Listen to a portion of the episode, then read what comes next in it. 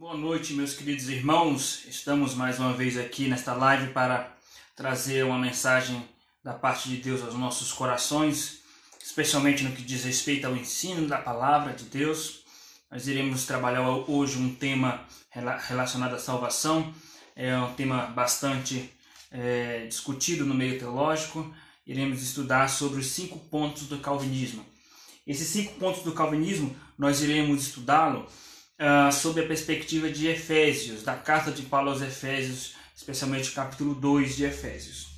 Então, dá mais alguns instantes nós já iremos iniciar a nossa live. Espera mais alguns segundinhos para iniciarmos oficialmente nosso estudo.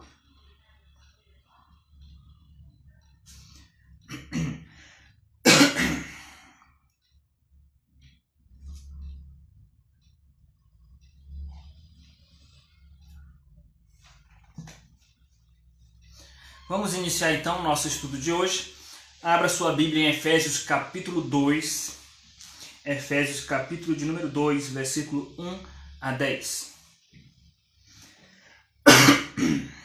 Efésios capítulo 2, versículo 1 a 10.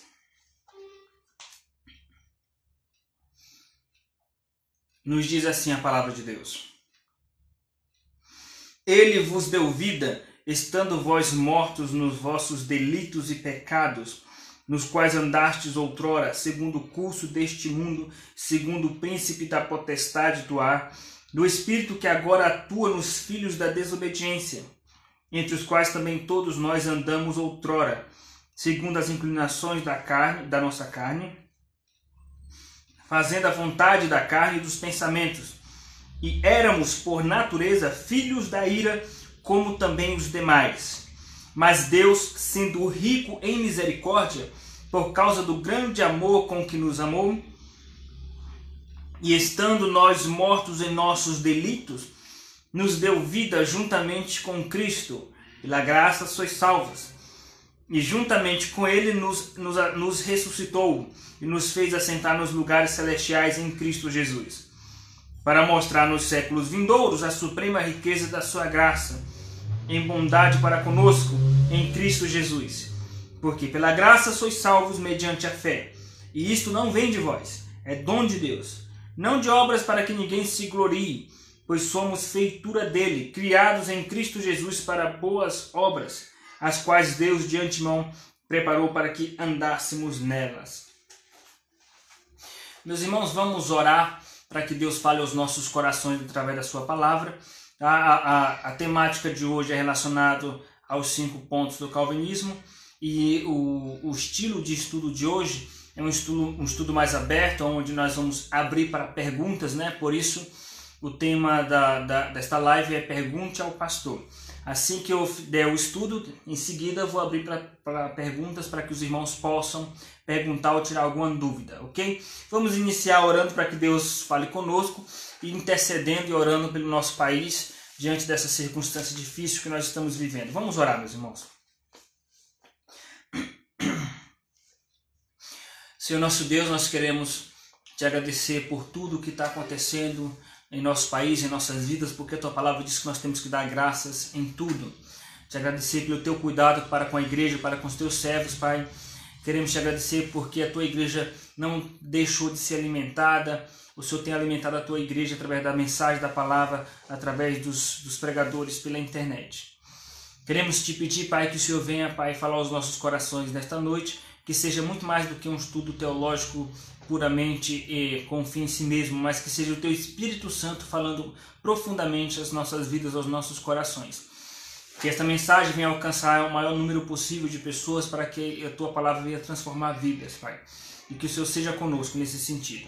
Te pedimos, Pai, em favor do nosso país, para que o Senhor venha uh, uh, minimizar os males que esse vírus está causando, Pai. Te pedimos que o Senhor venha uh, diminuir essa crescente no número de, de vítimas, no número de infectados.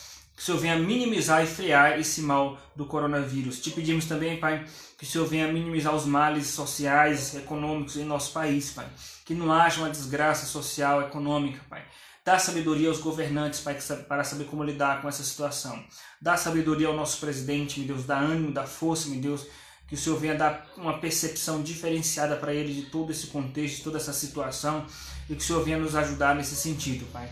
Que possamos tão logo, meu Deus, o quanto antes estar reunidos na tua casa te adorando e, e vendo essa situação resolvida. Se conosco, Pai, em nome de Jesus. Amém. Meus queridos irmãos, vamos então uh, iniciar o estudo sobre os cinco pontos do calvinismo. Cinco pontos do calvinismo aplicado na carta de Paulo, ou eh, exposto na carta de Paulo aos Efésios. Uh, só para contextualizar um pouco sobre os cinco pontos do calvinismo, no século XVI, na Holanda, houve um teólogo chamado Jacob Arminio, que ele eh, levantou teses contra as principais doutrinas do calvinismo relativa à salvação. E depois da sua morte, ah, seus seguidores fizeram, elencaram, né, sistematizaram essas fórmulas eh, teológicas eh, sobre ou contra o calvinismo. Em seguida, o sínodo, sínodo de Dort eh, formulou e sistematizou teses uh, sobre ou com, uh, teses contra o arminianismo, né?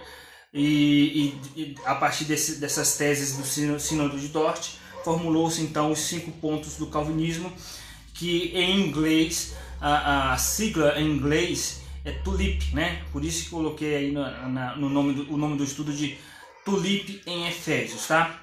E a, as, as cinco teses, né, os cinco pontos do calvinismo, é, a partir do Sínodo de Dort, são depravação total, eleição incondicional, expiação limitada, graça irresistível e perseverança dos santos, que é o que nós iremos estudar hoje. Esses cinco pontos com base em Efésios e depois vamos abrir para perguntas. Então vamos lá para Efésios capítulo 2, os cinco pontos do calvinismo em Efésios. Efésios capítulo de número 2. Primeiro ponto do calvinismo, depravação total. A depravação total, meus irmãos, não ensina que o, homem uh, totalmente depravado a ponto de não haver nenhum bem no ser humano. Nós somos criados à imagem e semelhança de Deus e, e, portanto, nós ainda temos essa imagem de Deus, ainda somos a imagem de Deus, mas essa imagem de Deus foi maculada. Essa imagem de Deus foi manchada pelo pecado. E quando nós falamos em depravação total, nós estamos falando que é, todas as áreas de nossa vida, de nosso ser, for, foram ah, atingidas pela queda, tá? Atingidas pela queda. O intelecto, a, a espiritualidade, a, o aspecto emocional, todo o nosso ser foi infectado pela, pela queda, pelo pecado original. Por isso, depravação total, depravação em todo o nosso ser. Não é que nós somos tão depravados a ponto de não ter bem algum em nossas vidas. Nós temos sim a imagem de Deus, mas todo o nosso ser foi atingido pela queda. E a consequência disso, meus irmãos, é que por causa dessa depravação total, por causa dessa, desses efeitos da queda em nossa natureza, o homem ele torna-se inapto, incapaz de se aproximar de Deus, incapaz de se converter por si só, incapaz de entender o evangelho, tá? por causa da depravação total. Vamos ver essa depravação total em Efésios capítulo 2, versículo de 1 a 3. Ele vos deu vida. Apesar de que no texto em português começa com essa frase ele vos deu vida, no texto grego não inicia com essa frase. Inicia já na, na, na segunda parte que diz: Estando vós mortos nos vossos delitos e pecados. Talvez o, o, o, tradutor colocou essa frase para que, que a construção do versículo fica, fique melhor é, de se entender. Não é? Ele pegou esse Ele vos deu vida dos versículos em diante, né? versículo é, 5 até o versículo 6. Ele vos deu vida. No entanto, no texto original não tem. No texto original já começa com a morte, estando vós mortos. E por que, que já começa com a morte? Porque Paulo quer enfatizar a morte espiritual do ser humano para depois mostrar a graça. Então Paulo sempre faz isso. No início ele enfatiza a desgraça para depois mostrar a importância da graça. Então, uh, onde está a depravação total em Efésios 2? Estando vós mortos, o homem sem Cristo ele está morto espiritualmente. E um morto ele é incapaz de reagir a alguma ação. Ele não consegue reagir. Você fala com o morto, ele não, não, não entende, ele não vai responder porque ele está morto. Então, quando um morto espiritualmente ouve o evangelho, quando alguém prega o evangelho para ele, ele não vai reagir. porque ele está morto espiritualmente. Se você pregar o evangelho para um morto espiritual, ele não vai se converter, porque está morto, a não ser que alguém uh, o ressuscite.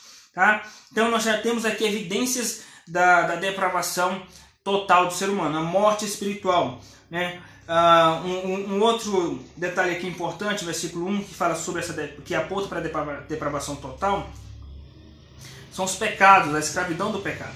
Estando vós mortos nos vossos delitos e pecados. O homem está é, vive em pecado e não consegue se libertar do pecado. Por causa das inclinações da carne, versículo 3, entre os quais também todos nós andamos outrora, segundo as inclinações da nossa carne fazendo a vontade da carne e dos pensamentos. Ou seja, o homem não consegue se libertar da carne e do pecado. Ele, ele está fazendo a vontade da carne e dos pensamentos por causa da inclinação para o mal. Jesus nos diz no Evangelho de João, capítulo 8, versículo 34, aquele que comete pecado é escravo do pecado. O homem não consegue se libertar dessa escravidão. Um escravo não consegue conseguir a sua, liberdade por si só, por si mesmo. Então, temos evidências aqui da depravação total. A inclinação da carne. O homem não consegue é, se inclinar para Deus porque ele está inclinado para o mal. Versículo de número 2. Nos quais andastes outrora, segundo o curso deste mundo, segundo o príncipe da potestade do ar e do espírito que agora atua nos filhos da desobediência. Então, além do pecado, além da morte espiritual, Além de viver no pecado e ser escravo do pecado, o homem está sob o domínio de Satanás e está sob a escravidão do mundo. E versículo de número 3, ele continua: Entre os quais, uh, entre os quais também nós, todos nós andamos outrora, segundo as inclinações da nossa carne, fazendo a vontade da carne e dos pensamentos, e éramos por natureza filhos da ira, como também os demais. Quando a pessoa não tem Cristo, Paulo está relatando que quando nós não éramos crentes, nós éramos, por natureza, filhos da ira. E um filho da ira não consegue se livrar da ira de Deus por si próprio. Então nós temos aqui evidências claras a respeito da doutrina da depravação total. O homem está morto espiritualmente, não consegue responder ao evangelho, nem entender o evangelho, porque ele está morto, está cego e é escravo do pecado. A sua carne é inclinada para o mal. Então ele não, ele não consegue entender e nem responder ao Evangelho. É inclinada para o mal, por isso que o homem não tem é, livre-arbítrio, como os arminianos ensinam. Como que o ser humano tem livre-arbítrio se a sua natureza é inclinada para o mal? Nós precisamos entender isso, meus irmãos. O homem não tem livre-arbítrio. O que é livre-arbítrio? É a capacidade de agir contra a sua própria natureza. Se a pessoa, como Adão e Eva, por exemplo, eles eram santos, eles tiveram capacidade de fazer uma escolha e essa escolha é, ela ia contra a sua própria natureza santa. Escolheram o pecado. Nenhum ser humano hoje é capaz de escolher contra a sua natureza pecaminosa e permanecer santo. Ninguém tem essa capacidade de dizer: hoje eu não vou pecar mais. Então ninguém tem mais o livre-arbítrio. Se nós tivéssemos o livre-arbítrio, nós escolheríamos não pecar mais e acabou. Nós temos livre agência, livre escolha, mas não livre, livre arbítrio. Algumas pessoas fazem objeções dizendo o seguinte: mas Deus falou para Caim. É, o teu desejo será contra ti, cumpre a ti dominá-lo. Mas Deus não está falando para Caim que Caim tinha ou não capacidade de dominar. Deus estava dizendo que era o dever de Caim dominar. Não estava em discussão se Caim tinha ou não essa capacidade. Então Deus ele, ele ordena, por exemplo, que nós obedeçamos toda a sua lei de forma perfeita. Não significa que nós é, consigamos a, ah, seguir esse princípio. É, Deuteronômio capítulo 28 diz: é, Se atentamente ouvides a voz do Senhor teu Deus, tendo cuidado de cumprir todos os seus mandamentos, vivereis. Nós não temos essa capacidade, nem por isso Deus deixou de falar que é nossa obrigação cumprir. A nossa obrigação é ser, é ser perfeito como Deus. Mateus capítulo 5, versículo 48. Sede, portanto, vós perfeitos, como perfeito é vosso Pai Celestial. Como que Deus exige uma coisa que nós não temos a capacidade? Ele exige sim. Nós não temos capacidade de ser perfeito como Deus, mas ele exigiu. Então o fato de Deus ter, ter dito para Caim, cumpre a ti dominá-lo, Deus está apenas salientando que é dever de Caim dominar o seu pecado, mas Deus não está, não está afirmando se Caim tinha ou não essa capacidade. E é óbvio que Caim não tinha essa capacidade, que o homem, homem algum tem essa capacidade. Então o homem não tem livre-arbítrio. Se o crente tivesse, se o crente tivesse livre-arbítrio, então esse crente já deixaria de pecar, porque nós escolheríamos não pecar mais, ok? Então, uh, vimos então a depravação total aqui em Efésios, capítulo de número 1, versículo de 1 a 3. O outro ponto do calvinismo, meus irmãos, é a eleição incondicional. Eleição incondicional. Eleição incondicional, meus irmãos, é a doutrina que nos ensina que nós fomos e somos escolhidos por Deus antes da, da fundação do mundo. Deus já nos escolheu para a salvação. Tá? Nós vimos na aula da terça-feira da, da semana passada sobre a doutrina da predestinação que Deus nos predestinou não apenas para os ministérios, para servir, para os dons. Deus nos predestinou para a salvação, como está escrito em 2 carta de Paulo Tessalonicenses, capítulo 2, versículo 13. Ele nos escolheu para a salvação, tá?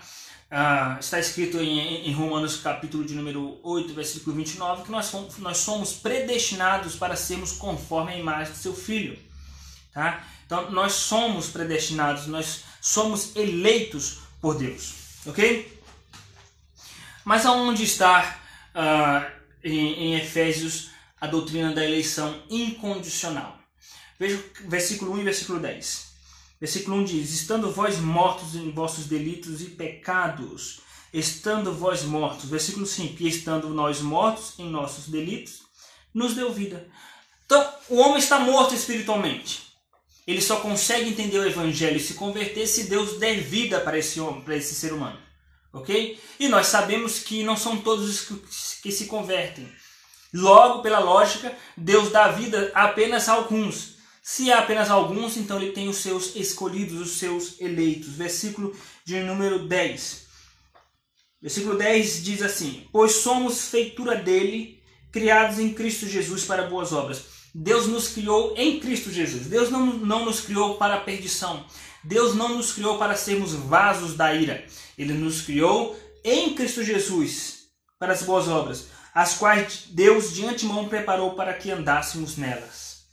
Então Deus nos predestinou não apenas para a glória, não apenas para o céu, mas nos predestinou para ter um bom comportamento, para ter um caráter transformado, para andarmos em boas obras. Isso é predestinação, isso é eleição. E essa eleição, meus irmãos, ela é incondicional, não depende das obras. Deus nos escolheu para a salvação. E isso não depende de nós. Versículo 8. Versículo 8 diz assim: Pela graça sois salvos, mediante a fé e isso não veio de vós. Por isso que a eleição ela é incondicional.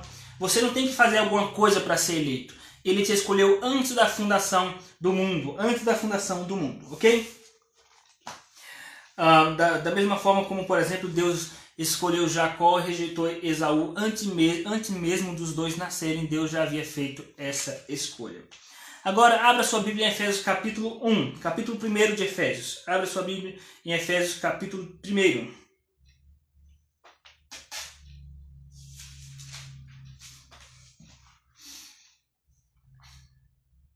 Efésios capítulo 1, versículo 4 e 5. Diz assim o texto: Assim como nos escolheu nele antes da fundação do mundo, para sermos santos e irrepreensíveis perante ele, e em amor nos predestinou para ele. Isso é eleição incondicional. Em amor nos predestinou para ele. Incondicional porque não depende de nossas obras. Agora, qual o critério que Deus usou para escolher alguns e outros não? Para ir para a glória, para o céu, para o novo céu, nova terra? Nós não sabemos o critério que Deus usou. O que nós sabemos é que esse critério não está baseado em nossas obras, não está baseado em nós. É puramente graça. Deus nos escolheu pela graça e nos escolheu para a graça. Então nós já vimos aqui, meus irmãos, dois pontos. Primeiro ponto do calvinismo, depravação total, em Efésios o outro ponto do, do calvinismo que nós vimos em Efésios, eleição incondicional. Segundo ponto do calvinismo que nós vimos e que nós vamos ver agora em Efésios, expiação limitada. O que é a doutrina da expiação limitada? Ensina que Jesus morreu só para os, os eleitos. Deus nos escolheu para a salvação antes da fundação do mundo. Então, a primeira questão que nós temos que observar antes de irmos para o texto é a questão lógica. Deus escolheu alguns para a salvação, são os eleitos, os predestinados. Esses eleitos, eles precisam é, conhecer a palavra e se converter e serem salvos para poder ir para a glória. Deus vai fazer isso só com os eleitos. Então, mas esses eleitos também precisam de um redentor para, para, para que venha se consumar a sua eleição. Eles precisam de um redentor. Então, logo, Deus enviou Jesus não para morrer para uma pessoa que não é eleita. Ele morreu para os eleitos, para salvar os eleitos. É claro que o sacrifício de Cristo ele tem potencial de salvar toda a humanidade. Repito, o sacrifício de Cristo pode salvar toda a humanidade. E o sacrifício de Cristo deve ser anunciado para toda a humanidade. Mas não significa que o objetivo de Deus com a morte de Cristo seja salvar a humanidade. O objetivo da morte de Cristo foi salvar os eleitos. É claro que Deus não faz uma coisa só com, com, em suas atitudes, em suas decisões. Deus é soberano, gracioso e ele age em sua multiforme graça. Tá? Quando Deus faz algo, ele já faz com várias intenções. Mas a, o principal objetivo da morte de Cristo, de Cristo é salvar os eleitos. Só que a morte de Cristo na cruz trouxe benefícios eh, diversos para a humanidade, inclusive para os ímpios. Um dos benefícios é que por causa da morte de Cristo, Deus tem tolerado esse mundo até que Jesus volte. Tá? Ah, o sacrifício de Cristo ele, ele aplaca a ira de Deus no sentido circunstancial e temporal. Tá? Até que Jesus volte. Quando Jesus, ou, ou perto da volta de Cristo, então a ira de Deus cairá sobre esse mundo, sobre os ímpios. Mas a Bíblia diz que Deus tem tolerado os pecados anteriormente é, cometidos, né? tanto no Antigo Testamento quanto hoje. Tá? Ah, Deus age com graça com os ímpios. Deus abençoa a vida dos ímpios. Como que Deus abençoa a vida dos ímpios? Derramando chuva sobre justos e injustos. Isso é graça. Mas Deus só faz isso por causa do sacrifício de Cristo na cruz. Porque se Cristo não tivesse morrido na cruz, nem isso Deus faria com os ímpios.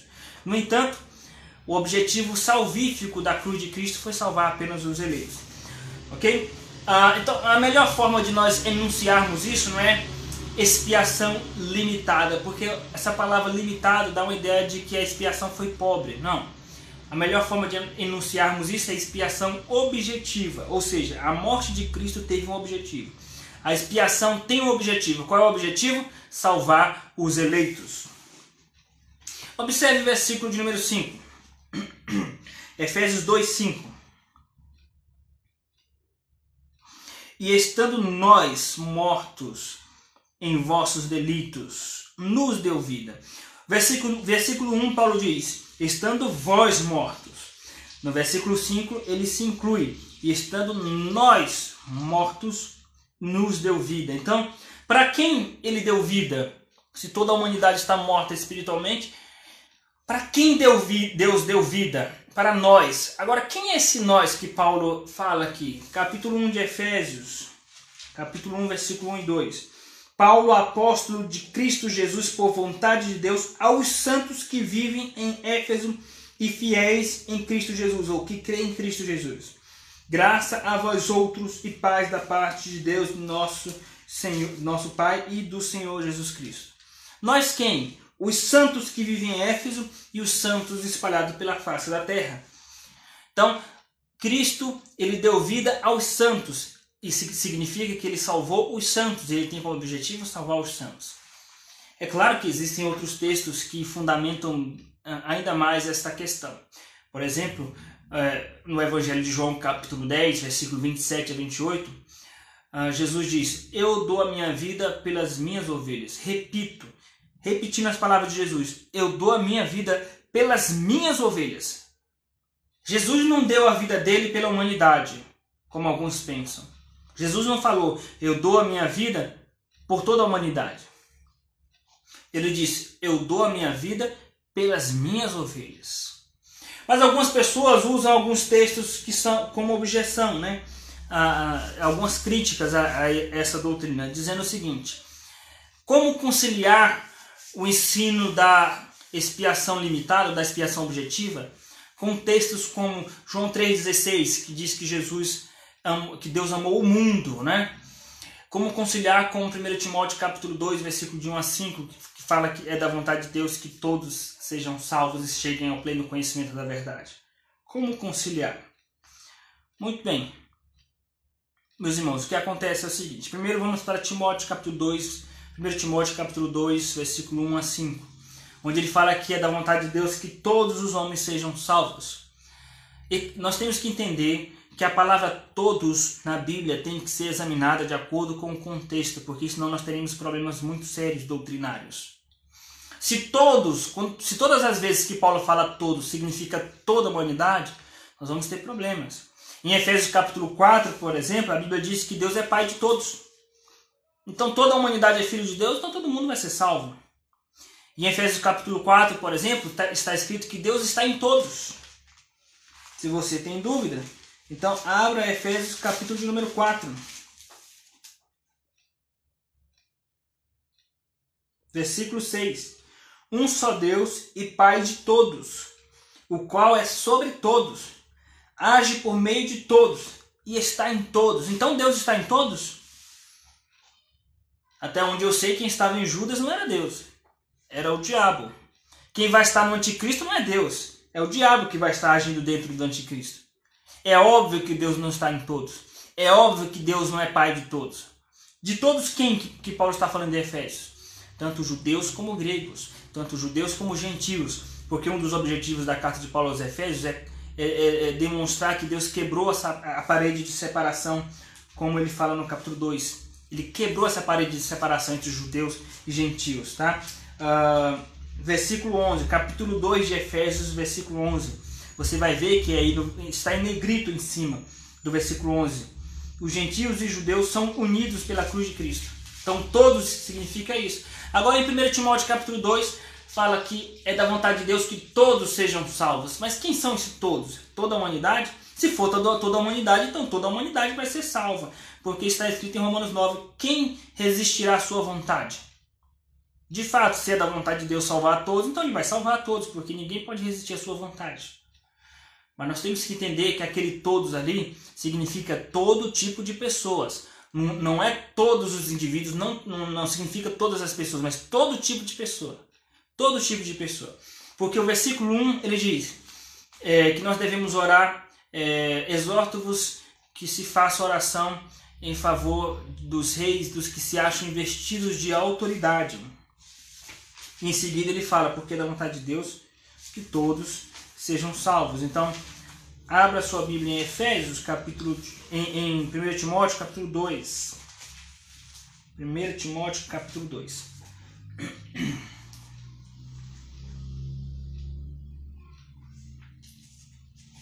Ele diz assim: Antes de tudo, pois, exorto que se use a prática de súplica, orações, intercessões e ações de graça em favor de todos os homens então eu tenho que orar pelo anticristo para que ele se converta, eu tenho que orar, uh, os discípulos tinham que orar por Judas. Como conciliar isso com o texto de 1 João que ele diz que, é, que nós devemos orar para que o homem se arrependa, mas ele diz, mas não digo que ore por todos, todos os tipos de pecado, porque há pecado para a morte, para, por causa de, por esse não digo que ore. Ou seja, nós não devemos orar por todos. E por que, que Paulo está dizendo para orar por todos? Versículo 2 ele vai explicar. Em favor dos reis, e de todos os que se acham investidos de autoridade, para que vivamos vida tranquila e mansa, com toda piedade e respeito. Ou seja, Paulo está dizendo o seguinte: nós, devemos orar não só por pessoas simples, comuns do dia a dia, mas pelas autoridades também. Isso é importante porque naquela época a igreja estava sendo perseguida. Os cristãos seriam tentados a negligenciar a oração em favor das autoridades. É, se, eles, se as autoridades estavam matando os crentes, então é, que vá para o inferno, essas autoridades. Então Deus está corrigindo essa mentalidade é, de, de, justiça é, imprópria na mentalidade cristã, dizendo: não, nós temos que orar inclusive por aqueles que nos perseguem, orar pelas autoridades. E ele continua no versículo de número 3. Isto é bom e aceitável de Deus, diante de Deus, nosso Salvador, o qual deseja que todos os homens sejam salvos e cheguem ao pleno conhecimento da verdade. Todos os homens quem? Todo tipo de homem. Não só as pessoas comuns, mas as autoridades. Então, o todos aqui tem um contexto, ok? Uh, no, no, em, em, João 3,16, onde diz uh, que Deus amou o mundo de tal maneira que enviou seu Filho. Então, as pessoas dizem, então Deus, eh, Jesus foi enviado para, para salvar o mundo. Então você vai, vai, vai, vai é, cair no universalismo, que todo mundo vai ser salvo no final das contas. Quando a Bíblia diz que Deus enviou Jesus, Deus amou o mundo a tal ponto de ter enviado Jesus, significa que a morte de Jesus, o envio de Cristo a esse mundo, ele trouxe benefícios não só para a igreja, ok?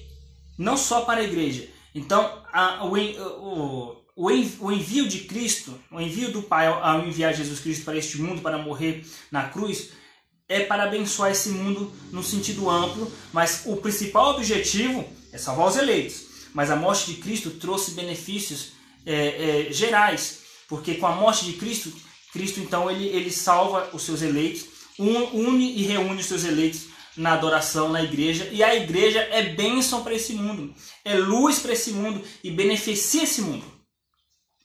Isso é, isso é graças à cruz de Cristo, graças à morte de Cristo na cruz.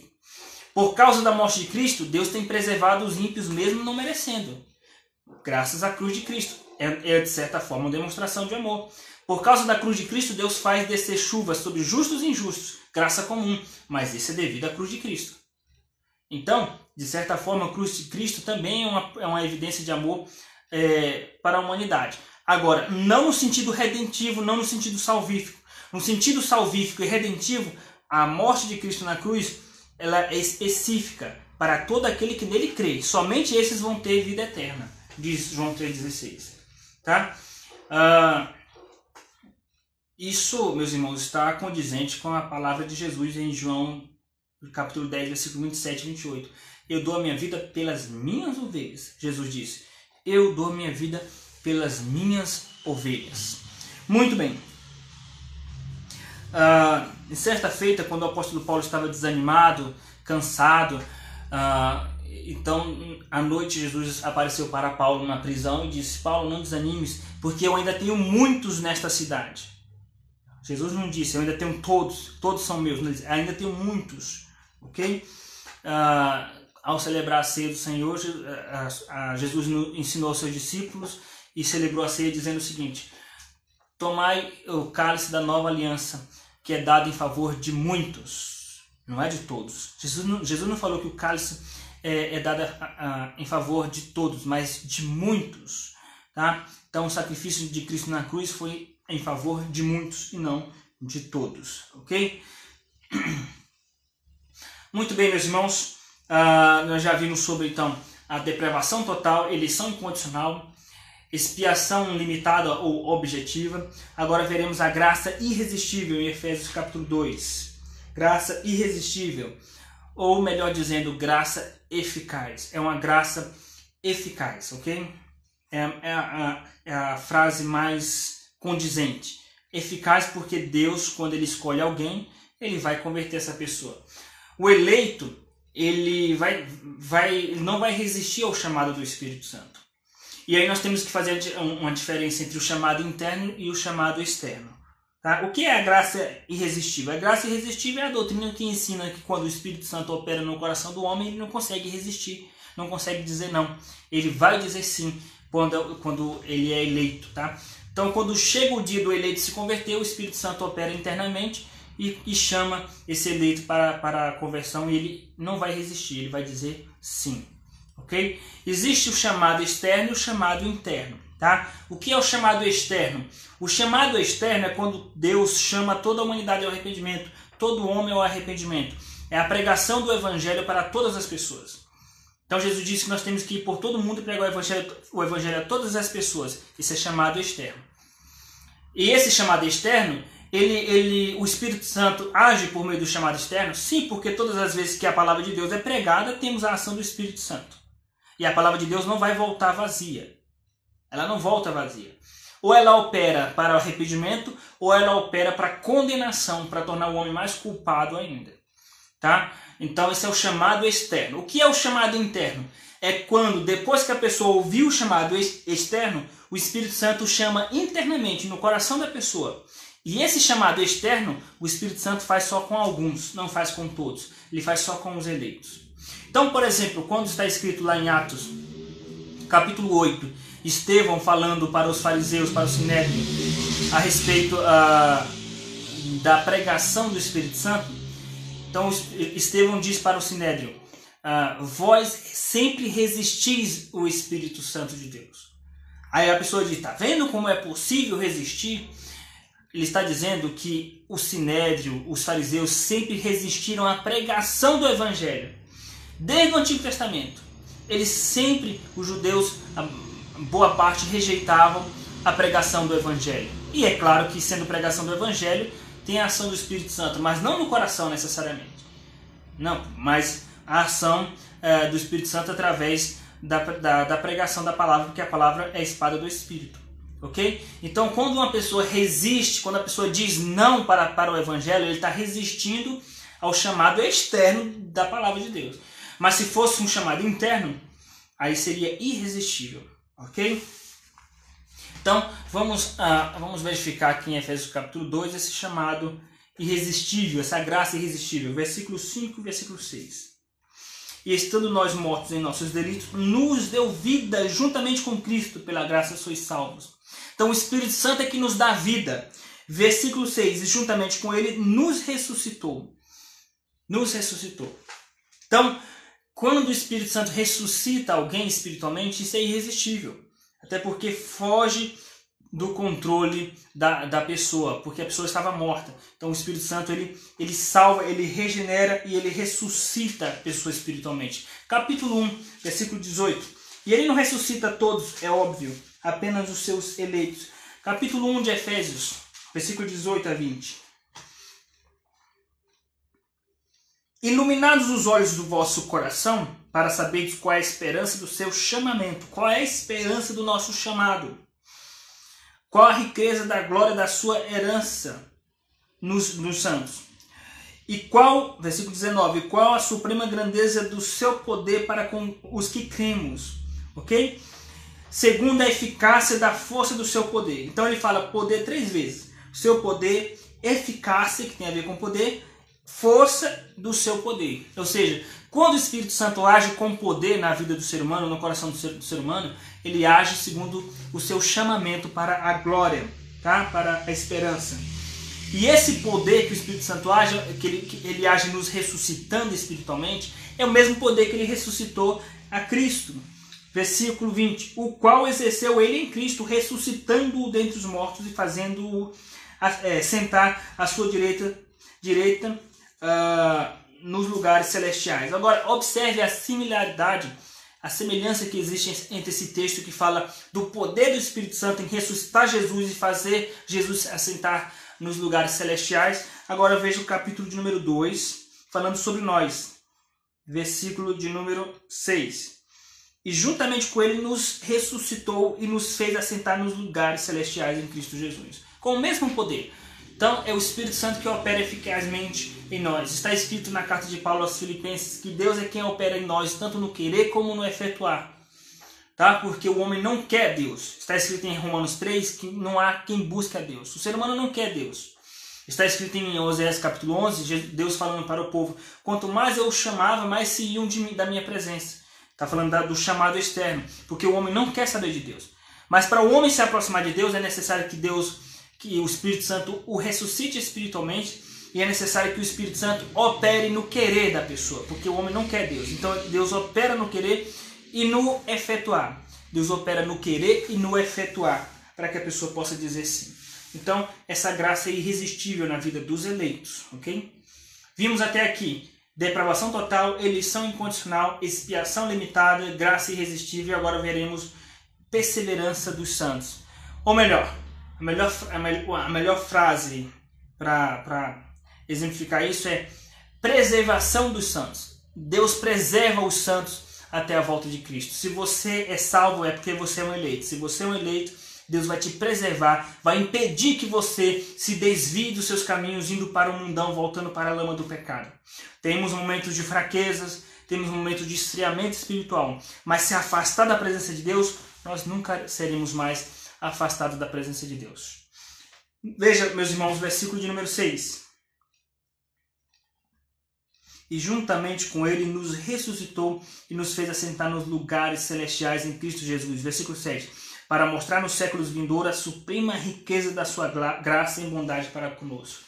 Ele nos, nos ressuscitou e nos fez assentar nos lugares celestiais em Cristo Jesus para mostrar a riqueza, nos séculos vindouros, a riqueza da sua graça. Essa é a promessa de Deus para nós, ele não falha em suas promessas.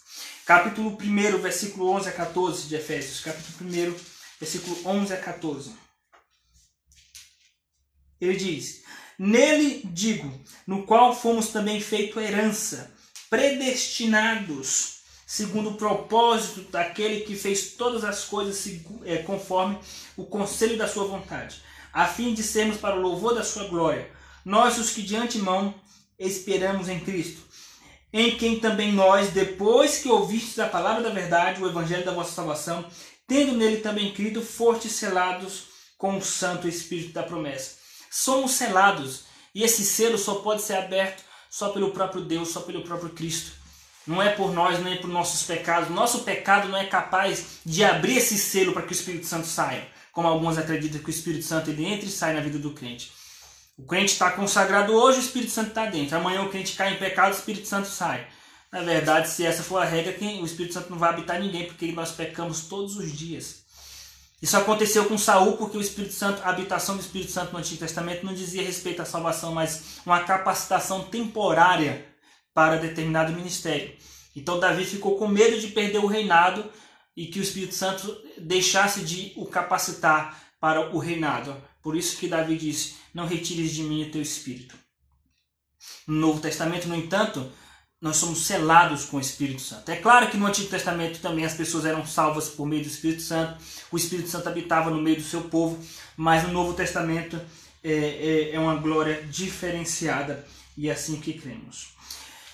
Meus irmãos, ah, ademais, Jesus nos diz no Evangelho de João, capítulo 10, versículo 28, ele diz: Eu dou minha vida pelas minhas ovelhas, elas me seguem jamais perecerão. Eu lhes dou a vida eterna, jamais perecerão. Se você conhece uma ovelha de Jesus que pereceu, ou a sua percepção está errada, tá? Ou então Jesus mentiu.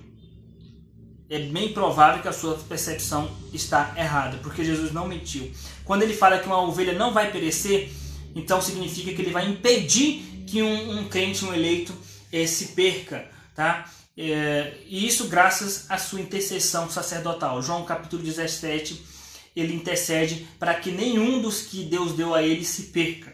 Ok? Então nada vai nos separar de Deus. Nada nos separará do amor de Deus. Nada. Nem a morte, nem, nem o porvir, nem a potestade.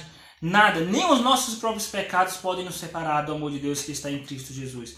Ele vai nos levar em triunfo e nos, e nos garante essa vida eterna é, nenhum tropeço vai impedir de chegarmos à Nova Jerusalém, por causa da graça de Deus. São esses os cinco pontos do calvinismo que nós vimos em Efésios: depravação total, eleição incondicional, expiação limitada, graça irresistível e perseverança dos santos. Alguma dúvida, meus irmãos? Vamos abrir agora para perguntas.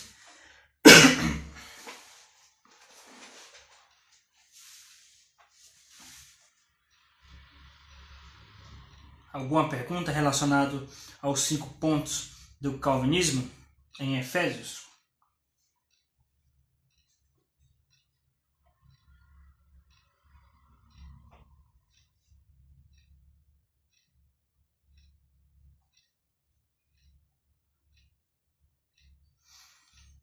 Alguém está perguntando como eu sei que eu sou um eleito? Bom, uh, boa pergunta nós, não, nós não, não temos certeza sobre a eleição dos outros, mas nós temos que ter certeza sobre a nossa eleição. O Espírito Santo testifica com o nosso espírito que nós somos salvos. Tá? É algo muito subjetivo, muito individual entre você e Deus. Você tem que ter essa certeza. Nós podemos ter momentos de dúvidas, de será que eu sou salvo? Às vezes o diabo nos atormenta em alguma luta espiritual, aí nós temos que colocar o capacete da salvação, que é a certeza da salvação. É através da, da habitação do Espírito Santo. O Espírito testifica com o nosso espírito que somos filhos de Deus. Se isso não acontece com a pessoa, a pessoa não é salva. Então ela pode ter momentos aqui e acolá é, titubear nessa certeza, mas se ela vive continuamente sem essa, sem essa certeza, então é porque ela não é salva. Se, vo, se você vive continuamente com dúvida se você é um eleito, então é porque você não é salvo. Então é, você tem que ter essa certeza. E é pela fé que você tem essa certeza. Um anjo não vai aparecer para você dizendo: Olha, você é um escolhido. Não, é dentro de você, certeza das coisas que não se vê, certeza de que você é um eleito, tá? Uh, um outro indício é como você lida com o pecado. Tá? Antes de ser crente, o pecado era algo tranquilo. Depois que nós nos convertemos, nós, nós lutamos contra o pecado não só por medo do. Não é, aliás, não é por medo do inferno nem do castigo de Deus. É simplesmente por amor e por gratidão. E quando o crente peca, ele sente uma tristeza profunda, uma profunda tristeza em seu coração. Se isso não acontece com a pessoa, então ela não é uma eleita, não é, um, um, não é salva. Porque está escrito na carta de Paulo aos Coríntios que a tristeza segundo Deus opera para o arrependimento. Ok? Então, essa, essas são algumas das evidências. Uh, mais uma pergunta aqui. A queda de Adão já estava planejada por Deus? Onde está, onde está o livre-arbítrio? A queda de Adão já estava decretada por Deus, sim. É, foi algo decretado. Qual é a prova que nós temos? Que Deus deixou a porteira aberta do jardim do Éden para que Satanás entrasse. Então, se Deus não quisesse que a queda acontecesse, ele deixasse então a porteira fechada e Satanás não ia entrar no jardim do Éden. O que, aquele, aquela cobra maldita estava fazendo no jardim tão perfeito? Porque Deus deixou ele entrar. E por que Deus deixou entrar? Porque Deus tinha um plano, tá? E aí os planos de Deus são perfeitos, nós temos que crer nisso, ok? E jamais serão frustrados, tá? Mas uh, no, Adão tinha livre-arbítrio, Deus tinha seus decretos. Uh, e ali as duas coisas andavam em harmonia, tá? Uh, o livre-arbítrio de Adão e o decreto de Deus. Não sabemos como isso se, so, se sucede operacionalmente. Só na mente de Deus, Deus sabe mas isso é difícil para a gente entender. Mas de fato estava no decreto de Deus. Alguém está me perguntando se um bebê pode morrer sem salvação. Essa é uma pergunta difícil. Existem pessoas que acham que toda, todo bebê que morre é salvo. Existem pessoas que acham que dos bebês que morreram, alguns são salvos e outros não. A Bíblia não fala sobre isso. Nós não temos uma resposta sobre isso. Né? Na minha opinião, é, se, se morrer na infância, morrer bebê, é, eu acho que é salvo ainda que não por causa da pureza do bebê, porque todo bebê tem a natureza pecaminosa, mas por causa da cruz de Cristo. Né? Davi falou a respeito do filho dele que morreu, que ele, ele não, ele não, ele, o filho não poderia retornar, mas um dia Davi iria estar, estar com ele, né? Então Davi tinha essa certeza da salvação do seu filho, mas a Bíblia não fala muito sobre isso, ok? Mais alguma dúvida? Muito bem, meus irmãos. Vamos encerrar então o estudo de hoje. Agradeço a participação de todos, agradeço as perguntas que os irmãos fizeram, acrescentaram, acrescenta bastante essas dúvidas porque ajuda a responder muitas perguntas. Que Deus os abençoe ricamente. Quero convidá-los a assistir a live do nosso culto no domingo, 9 horas da manhã. Teremos o culto uh, e às 9h30 teremos aula para as crianças e às 10 horas aula para os adultos. E no domingo às 18 horas teremos o culto solene. Que Deus os abençoe ricamente, meus queridos irmãos. Uma boa noite e um forte abraço a todos. Deus abençoe.